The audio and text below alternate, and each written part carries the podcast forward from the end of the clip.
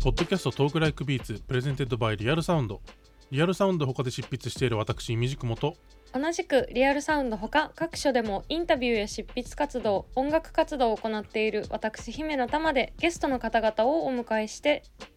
現在気になっている音楽について解説や時には脱線しながらトークしていこうという番組ですえーゲストには前回に引き続き木下桃香さんをお迎えしておりますよろしくお願いしますお願いします。お願いしますおさ願あいしますえー今回で最終回ということで悲しいんですがもう嫌ですね。あと寂しい8時間ぐらいはあありがてえありがてえありがてえストえゼーロそん飲なみな後がら。編ではです ねえーす木ごい楽しい下桃香のではいの活動意欲を刺激するものとはと題してお話を伺っていきたいと思います。はい。はい、はいというわけで2月14日にはですねあの新曲「天使になったら」が配信されましておめでとうございます。えーありがとうございます。バレンタまあ作イ詞ン、作,、ね、作詞作曲編曲だけでなくてあの、いミュージックビデオとかジャケットまで、うん、まあ、木下さん自身で手掛けられていてということで、まあ、いろんなクリエイティビティを発揮されている木下さんですが、えー日頃どのようなものからそういう刺激を受けているかということについて迫りたいと思っております。は、はいいでその上でですねあの木下さんに最近特に刺激を受けたものについて、うん3つほどあの挙げていただいてるんですけども最近三つねあ最近これ最近最じゃないですね。これ結構し小学校の時からずっとずっともああなるほ どうももううずっずっとと自分のはい中にあのある もなるのほど なるほど3つなんですけど、はい、うんえっとゲームですね。ゲームゲームあの三つ今回の、はい、うん MV、今回のその新曲の「天使になったら」の MV もなんですけど、なんかこう自分の中の価値観というかうんあのそういうものに影響されてるのが3つあって、うん、はいで、えっと「クレーマンクレーマン」っていう、はいゲームとあと、はいときめきメモリアル」はいあと「せがれいじり」うん、いやーこの3つがすごくずーっとやり続けてたゲームなんですよね。え、ずーっとときメモは恋愛シミュレーションゲームだというのを知っているんですけど。はい、あとの二つはどんなゲームなんですか。えっ、とクレーマンクレーマンがえ謎解きかなへ謎ー解きうのんクレイアニメっていうかあの粘土で作っうんうてんうんうんるアニメーションで、あの構成されててへであのこれあのなんていうんですかあれあのササウンドトラック、あーははいいさはい。サントラめちゃくちゃいいんですよ。へー音楽もめちゃくちゃかっこよくて。あへのー一つ一つその謎解きの場面に出てくる音楽とか、うんうん。あとは謎解きをするにあたって例えばこの音とこの音を合わせるとかで出てくる音楽とかもなんか全部かっこいいんですよ。まあ、へー普通うにん音楽としてもう普通に音楽音楽らしい音楽もあるんですけど、うんうん。あのーなんだろうえっと釘を打っててううんんその、えっと、トンカチが手に当たっちゃっはいたっはいはいていう音とかあったりするんですよ、うんうんうんうん。サントラの中に。なんか本当うん日常の中でやってるお音とかうんを音楽として捉えてて、へおーーあじゃあ効果音がかっこいいんですね。そうですね、へーなんかすごく、まあ、シュールな世界観なんですけうど、んうんうんあの色彩とか、うんあとキャラデザとかも結構、ななんていうかグロいというかうんうん。へすごいかっこよくて、自分の中でめちゃくちゃ影響を受けた一つですねそのゲームが。はーそうなんだ。うえんはい、これは何のあのハードはなんなんなんですか。えっ、とプレイステーションの初期です。あ初代ですよへーね初代いやなんかこれこうタイトル見てなんかこう記憶の何かこう奥底を たあの刺激されるような感じがあって、うんなんだっけと思って調べたらあのーあ見覚えあるっていうかこれめっちゃ怖かったやつだと思ってあーの怖かったんだ。いやなんか僕多分リアルタイムだと小学校低学年とかみたいなぐらいの時あそっに発売されてるようなゲームで,、うんうん、でなんか体験版だかなんだかでいろいろなこうゲームに触れることがあってたまに、うんうんうんうんあのトラウマっていうんですかあうんの、うんうんそこまでこうそこまでなんいかやっぱりこうななると思う、うんへーちちょっっちとゃい頃だとあのもともとそもそもクレイアニメって可愛いけどちょっとなんかピングーとかもそうだけどそう若ですね干あ怖い若干子供心に怖さがー確か狂に気的なね、うん何かを感じる、うんみたいな感じもあってだからこうあこれ怖かったやつだっていう思いの こう軽いトラウマがふわーってこ思い出しちゃったう思い出しちゃったみたいな。いえいえい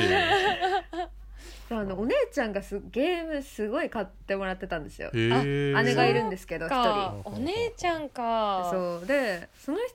姉お姉ちゃんがあの持っててでそれをこう、まあ、それこそ小学校低学年とかうんうんうんからこ,、こっそり隠れてやってたりしてて、うんへやえっぱその中でなんだろうトラウマまあそれこそ強烈に記憶に残るようなものが好きだったのは、うん多分ちっちゃい頃から変わんなかったんですよね。あーうん、それで「クレーマンクレーマン」とへときーめもせがれいじりがすごい好きでうんでせがれいじりもクレイアニメかな、うまあーん結構そのそういう要素が入ってたりもするからうんでかなりシュールなんですよねここっちのゲームも。へえあのせがれいじりは多分こう年重のいったリスナーにはあのおなじみかもしれないけど「あのウゴウゴルーガ」とかうんうんうんみたいなあの CG とかの、うんうんあのちょっといかれたうんうんあのギャグっぽいノリうんの感じですよね。なんかそうですねもうわけわかんないですもん。うんなんかうんキリンあの頭だけく首、うん首から上だけのキリンが首から卵を産んだりするんですよ。あうーんすごいもう話だけですごいそうやあのうん牛牛顔が人間で、ううんんえー、と体が牛の九段ってういうんのとかが、あのそのキリンの首から生まれてきたりとか、うんえそれ何するのプレイヤえーーとはこ言葉遊びっていうのであ 言葉遊びなんだうそうあの言葉を組み合わせてってでもそれもすごいもう意味わかんないですよ意味不明なんですけど、うんあのそれでどんどん世界を広げてって、へー最終的にその主人公のせがれがうんうん憧れのあの子とお嫁さんになるっていうえ最後そんな最終的になんか宇宙に行って宇お宙嫁さん結婚するみたいな感じですようんってなんかブラックホールとか出てきあてへーえすすごい、うん、もうあのやっぱもう強烈に記憶に残ってるからそういうのがうんうんうんうんうんうんうんうんあーなんかでもえでもどうなんだろう実際ちょっと見てないからあれだけどなんか今う回んその新曲の「天使になったら」の MV 見ててあのなんか今っぽいけどすごい懐かしい感じがうんうんうんうんししましたなんか同世代っぽい懐かしい感じがなんか色彩とかも結構ちょちょっと激しくしたりとかあうんとは、うんときめきメモリアル自分のあのそうだバイバイブルバイブル的な感じなんですけど。うんあの自分が登場人物になったりとかして、今回結構はじ初めて初めてぐらいかなちゃんと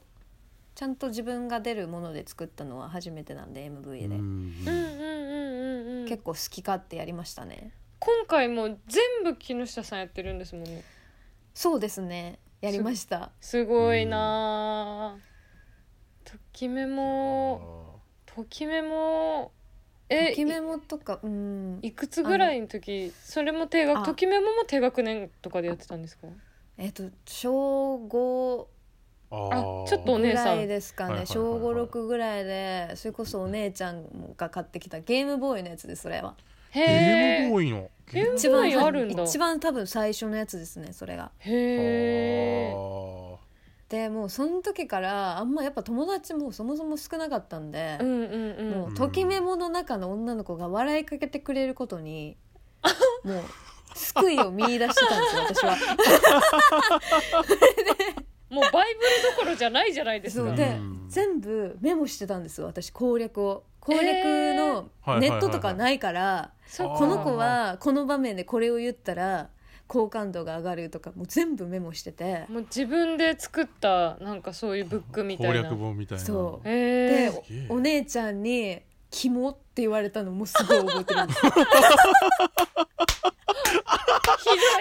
ひどいでそれもすごいそうそれもワンセットで覚えてるからもうでも本当に一時期もうどっちが現実か分からへんくなってやりすぎそれがやりすそぎそうもう NMB にあの入るはい13歳、えー、と中学2年生終わりぐらいまでですかねもうそのぐらいまでずっともうえ同じその同じゲームなんですゲームボーイの最初同のじときときめめもをもうずっと何週もうん何週もこうえ一人ずつ攻略していくのをもう何年も続けたんですよねさ五3六年ぐらい一なのかさな三年三四年ぐらいはいしたらもうどどっちがどっちか分かんなくなっちゃってしかも NMB 入ったら女の子またいっぱいいてよくわかんないっていうでも現実の女の子はなんか全然優しくないんですよ泣いちゃう泣いちゃ好う感度も見えへんしうえむずと思ってあ攻略本作れないいですからねそうだかからまあでも現実はちゃんと NMB で学んで、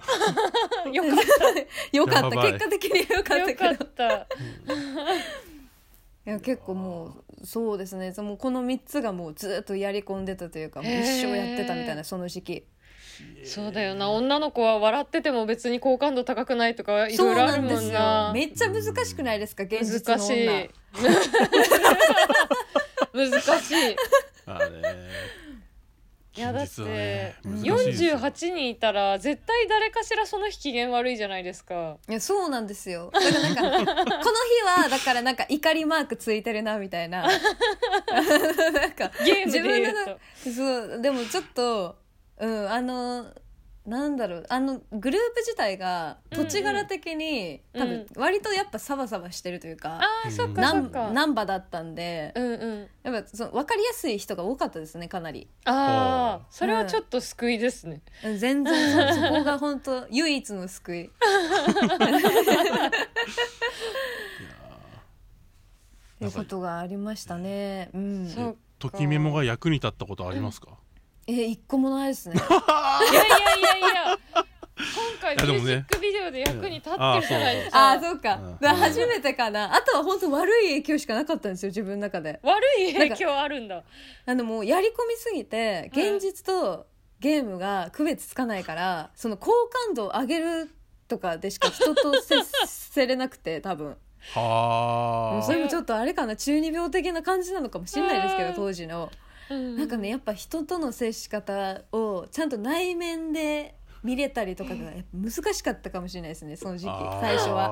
はへなんで、えうんいやー今こうやって普通に笑ってこういうことあったんですよって言えるけど、もうんうその時結構結構な影響を受けちゃってたかもしれないですからねゲームの中の世あや界。ーば い、うん、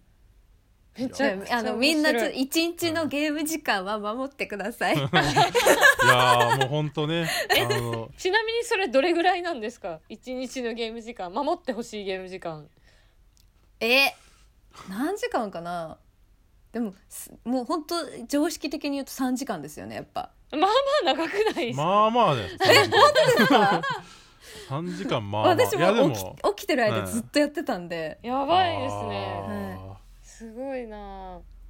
いやでもあの MV のやつすごい良かったですか嬉しいです可愛かっためちゃよくちゃかったいや今回曲もすごいね良かったし、うんなんか嬉しいやっぱアレンジャーさん入らないでその編曲もやるっていうところですごいこう気持ち的に変わったっていうのをインタビューで拝見してはいあありがとうございます、それが大きいのかなっていう思いましーた。うんそうですねでもうそれこそ悪い友達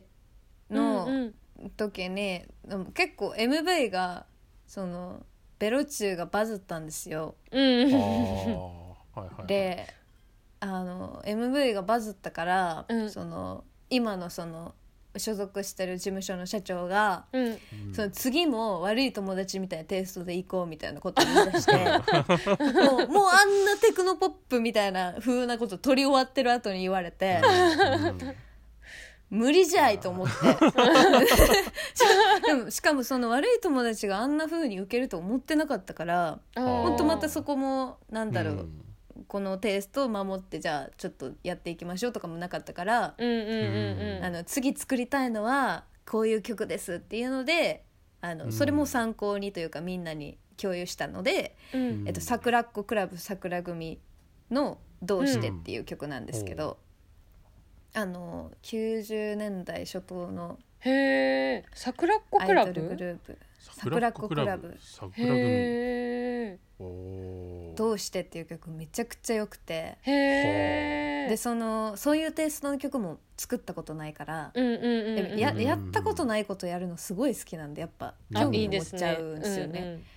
でその後ろのシンセどういう風になってるのかとかっていうのをこううん聞き込んで自分なりに打ち込んだりしてできたのがこの曲ですね。うんうんへえあーそうなんだ、はい、なんかちょっとレトロなねテクノポップっぽい感じでううんんうんうん、ギュイーンってあの悪い友達からしかそうもなんですその前とも違うじゃないですか そうあのいやなんか悪い友達もお結構変わってきたなと思ったらもっと急カーブみたい などうしたどうしたってそう感じだなったんんですでけどすよやっちゃうんですよねうんやっちゃうやっちゃうんですよね、でも木下さんになるからいいですよねうんあ本当ですか、ううんよかったあのそれこそ中編で話してたベイパーウェーブっていうジャンルを知ってから、あの今回のその「天使になったら」の感想の部分にちょっとそれっぽいことやりたいみたいな、ほうほううんあのメインの他のなんだろうな感想以外のところは割とその音作り的にはその時代のテクノポップ感はそんなないんですよね、多分。うんうんもっと多分本当のその年代で言うとベイパーウェーブとか、うんそういうジャンルで言うともっともっとこうぼやけてたり、うんあの例えばドラムが割とディレイがかかってたりうんその、はいはいはわーって広がるドラムとか、うんすごいパーンってなってるみたいなうんうん感じなんですけど、やっぱ私はドラムは割とその乾いててちょっと生っぽいような音が好きだったりし,、たりあとギターもそんなにテクノ感がないというか。うんううんんあの伊藤さんの本来の個性みたいなのを生かしてたりとかするので、そこまでこうテクノポップそういうジャンルとかあの歴史にこう赴いてますよっていう感じではなくて、うんうんで感想では逆にその広がりをすごい出したりとうんか、うんあの自分のなんか癖があるところを全部詰め込んだみたいな感じでしたね。うんうんうんいうんやうんーなんか答え合わせみたいな感じですね 今そうあそう確かいうにそれがそうなってこうなったのかみたいなのをね、 うんうんうんめっちゃ話してくれるというわかるわかるわかるみたいな でなんかで出来上がったものがこうなってこう木下さんのカラーにこうガッて染まってるのがまたおもし気持ちいいっていうか、んいやーうんよかった、もう本当わけわかんなくなっていくんですよ途中からやってるとうんあのてか悪い友達が数字上がっていくにつれて「うんえこれこれでやっちゃうけど大丈夫?」っていうのをずっと確認でメンバーにメンバーにずっと確認しててうんこれで MV 作ってる時ももうずっと「うんえこれ出していいの?」みたいな。 いやそうやって言ってもらえてよかったです。うんうんいやーいやでもまあ正直ビビりましたねビビビったのはビビったそうですよね そううんうんで本当なんか普通にただの友達にシャウトとかセリフお願いしたりとかあうんそうなんだいや、はいなんか俺それねなんかちょっとびっくりしたのが知り合いっていうかなんていうか、まあ、微妙なあのお付き合いのある本人マンっていうあそうですそうです人が、ああのはいはいはいツイツイッターであのシャウトとかで参加してますとか書いててマジでビビってそうなんですそうなんですいやーなんか意う外な、いんつながりがそうでやいやなんかやっぱこうもともと自分が音楽やる上でうんすごい大事にしてることがもう自分が一番楽しむことなんで、うんもううんそれこそその前編でお話しした家でシングルの家でとかもそうなんですけど、感想でもうほんとただの友達の、伊豆の友達の歌声が入ってたりとかううーんこん今回の曲も本当ただの友達のあのシャウトが入ってたりとかうんうんうんうんうんやっぱこう自分が一番楽しめる環境というかうん自分を出出し切れる環境とか人の中で好きな音楽を作れてるっていうのが、んそういう自由な作風につながってくるのかなっていうふうには感じますねいいなあ。いなやんかなんかすごい環境ですよね。うん、いやめちゃくちゃいい環境でやらせてもらってますね。うん、ここれはでもこんなになんだろう音楽を本格的にやり始めてからこうひこんな人に恵まれるのってなかなかな確率だなっていうふうには感じてるのうんで、うんううんん、めちゃくちゃ運が良かったんだろうなっていうふうには思ってますね。あうーん、人柄ですよ人柄。なんですかそのタモさんのそのノリなんなん ですか。弱なんか弱褒めいてかんのらかいじってんのかわかんない。 木下さんに弱いから。人柄人柄。えでも私ジャケットが結構びっくりしたかもしれない。ほジャケあッ配信ジャトケですかのね自。由度、うんうん。あう。ああの、じ自分の部屋のに絵描いたやつですよね、うんうん合成で、うんうんうんうん、はいはいはい。あれとかも本当最初あのー、何やったっけなトトイレトイレのうんジャケが、えっとね海外の名前忘れちゃったんですけど本当そのレベルであんまりわかんないんですけどかっこいいジャケがあったんですトイレトイレのかっこいいジャケ。トイレでイラストでうん、かっこいいジャケがあってうん私も私もトイレで写真撮りたいみたいな素直私そうであのえっ、と便座買ってえ買ったんですかこれ買いましたええや べえ。あでも事務所の金ですけどいや、うんどもっっちにとあれですよね。しじ事務所に事務所に便器買わせるってどう相相当です よ、ね。便座便座便便座ををね。うん、買っていただいて、うんでまああの自分の制作部屋に置いてうん。でそこに絵を重ねてっていう感じですね、うん。うん、えやっぱ事務所のお金ってことは事務所に便座戻すんですか戻さない戻さないん だも戻されても迷惑じゃないですかこれまあ確かに。まあでも家にあってもなまあでも座れるからいいのかそうですねでなんかさ、今のところそのピアノをするときにちょうどいい高さなん で、使って便座に座ってあの打ち込みしたりししてるんで、ちゃんと使ってるんだうん、すごいやっぱそのジャケとかあの実写とうんあの絵絵とかはいのはい組み合わせすごい好きだったりするんですようんうんうね。んうんうんなんかこうそこもそうなんですけど違和感があるものが曲もそうですけど、うんなんか強烈な何かとか違和感があったりするようなものが好きなので、うん今回のジャケもあの和室に便座が置いてあって、うでん後ろが普通に部屋でうんでこう絵が真ん中にあるっていうのが自分の中ですごい違和感の変なこう、バランスありまっすていうので、うん、すごい自分で好きで描きました。いやーなんかすごい相当記憶に残るというかなんかそれこそ最初に挙げてもらったゲームのなんだろう違和感に近いのかなっていう感じが、そうですね、うんうんもうあると思いますねこの3つ挙げたゲームは本当にうん本当にもうバグりまくったんでこの3つのゲームのせ いで結構な結構価値観がなんかこう自分の好きなものとかに影響されてるなっていうふうにはすごい感じるのでそっかそっかうんだってもう小小56からですから一番ねうん結構多感な時期をうんそう吸収しまくる時期に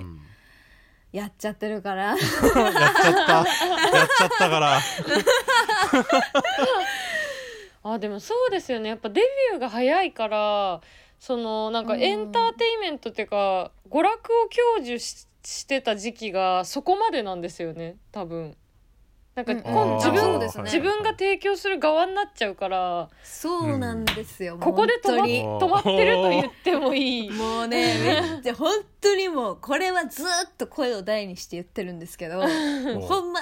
入った時にアイドルらしくないってめちゃくちゃ言われてそんなこと言われてはね。服装もそうやしなんか趣味もそうやしうんでも入れたんお前らやろみ たいな確かに。わしはオーディションの時から体操服あの学校帰りに母親にこうかもうめっちゃ無理やり連れ出されてオーディション行ってるんで。あもうそういそういうやつを入れたのはお前らやろみ たいなでもこうそっからあのゲームとか全然しなくなっちゃったんでアーニメとかも忙しいいやーし、そうですよねう。んだからその3年間ぐらいにもうギュッと濃縮された。詰まってやってたいんでやーねえしかも濃縮したものが濃縮したものだな本当ですよね。 本結構濃かったと思いますねうんこの年齢にしては当ううんん確かに。えだって単純にゲームボーイとかプレステとかってちょっと世代じゃないじゃないですかうんそうで。すねお姉ちゃんが買ってもらってたものなんでお下がり的な感じで使ってたうんんですかね私がだって下手したらプレステ3とかがリアタイぐらいでもおかしくないじゃないですそう確かにだ。からいまだにそのプレスってどのぐらいまで出て出てますもうファイブ実写みたいな5実写みたいな映像とかがうんもう全然馴染みなくて今でもうんややっぱ自分の中あでープレステってあのもうそういううんちょっと雑なグラフィックじゃないけどすごい色彩とはいはいうんでゲームのイメージなんですよねう。んうん、あの実況の動画というかプレイ動画とか見はるのいはいはもい好きなんですけど、えーやっぱこう目につくのがなんかこうトラウマになるというか、うんあの LSD とかあー LSD ありますよねね LSD ってプレいうスゲテのームかなプレステのゲームですねへえ。とかその作者さんが作ったゲームとかもなんですけど、うんやっぱこうちょっと狂気を感じるような、うんうん、自分の記憶に残るようなゲームとかやっぱいまだにこう目がいっちゃうえあー LSD 面白そうんうん、もうなんないんですけどもうレアうんレアゲームみう。たあいな感、じでそうなんだ。はい、あー面白そうなるほどいやでも今回はし新曲でなんか花開いた感じですよねこの3つがあーうんうんえでももう会議したんですよなんかそのあ会議したんですかそのサポートメンバーと会議して、はいなんかちょっと最近はマジちゃんとおしゃれなやつが流行ってるから、うんおしゃれなアルバム作ろうぜみたいな会議があっはて、いいくうん一旦、おやおやこのうん、この後のもしフルアルバム出すってなった時は、うんおしゃれぶってる気がする ちゃんとおーおおしゃれいやでも一回天使になったらねあのかましちゃってるんでねそうなんですよね、まあ、だだからこうバレンタインソングっていうことにしてうんあとなんかその英語の字幕もつけたらうんちゃんとそれっぽくなるかなっていう のでなんかあそうですよねつそういてまますよねたそう英英訳をこうそれは、まうんしていただいたんですけど、うん入れてことだったんだそうですそうですで MV のイメージももちろんそのさっき言ったゲームの3つの影うんう響んもあるんですけど、あのデイグローっていうアーティストのほううん MV が、えっ、となんていう曲かなあの CG すごい使ってるほシシュールな MV があってうんうううんんで結構なんかそういう海外のアーティストであうのん CG すごいシュールな CG とかやってたりする人がいるので自分もやっぱそういう自分で作ったシュールな MV 作ってみたいなっていうのでうんうん今回作ったのでうんであのそういうのがあの英語圏の方にも方にも届いたらいいなと思ってうんあーそっかそっかあでもあそうであの引っかかる感じは確かにこう国問わず広がっていきそう、っていうかなんか見たら忘れられないから、なんかそれこそポルトガルとかの人が YouTube で見てるかもしれない、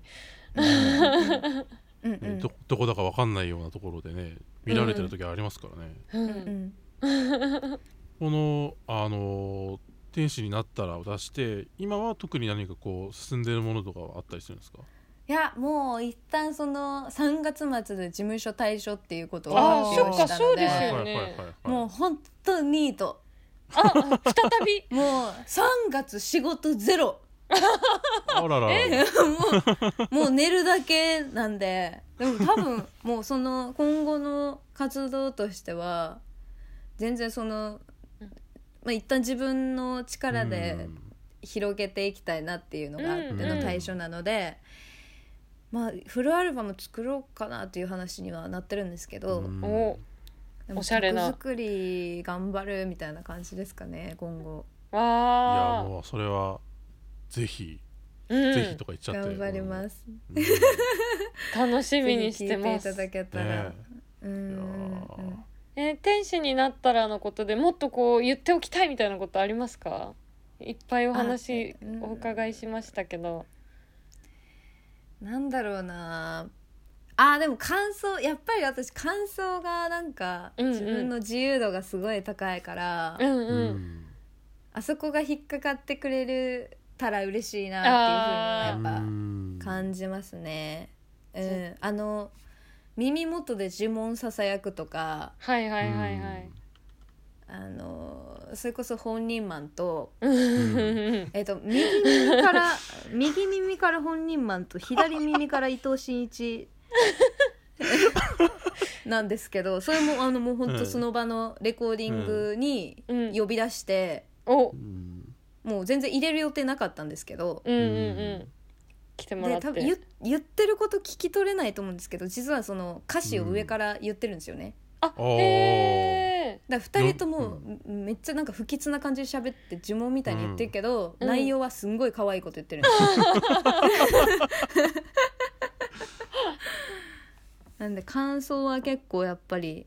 自分の中ですごい好きなとこなんうんうんで、うんうんぜひ聞いてもらえたら嬉しいなと思います、あでもありがたういんこれはちょっと説明してもらわないとね得られない情報なので、ねねそうですねありがとうございます、まあなんかあの2人のなんかちょっと特に伊藤さんもなんですけどあんまりなんかうん言ってほしくなさそうやっ たから、どこどこにもどこにも言ってないんですけどじゃああのなトークライクビーツでこそって言っうんそうだねこそっと言う言ってるのは大丈夫かなとこ思こって、だけなんかセリフセリフ伊藤真一って書きますかって言ったんですけど、うんいやあもう本当あんま音量上げな いでみたいなじゃあここだけっていうことではいありがとうございまていやす。いやーあっという間にちょっと終わりの時間が近づいてきたんですが、前中後編と木下さんいかがでしたか？あめちゃくちゃ楽しかったです本当普段普段人と会わないんで全然 楽しかったすごいありがとうございいやますありがとうございますめちゃくちゃいい話が本当にありがとうございま嬉 す。しい現実満載にの来てくださってありがとうございます。はいはい、というわけで、えーポッドキャストトークライクビーツプレゼンテッドバイリアルサウンド、えー前編中編そして後編にわたってゲストに木下桃香さんをお迎えしました木下さんありがとうございましたありがとうございましたあー寂しいあありりががととううごござざいいままし。。したありがとうございます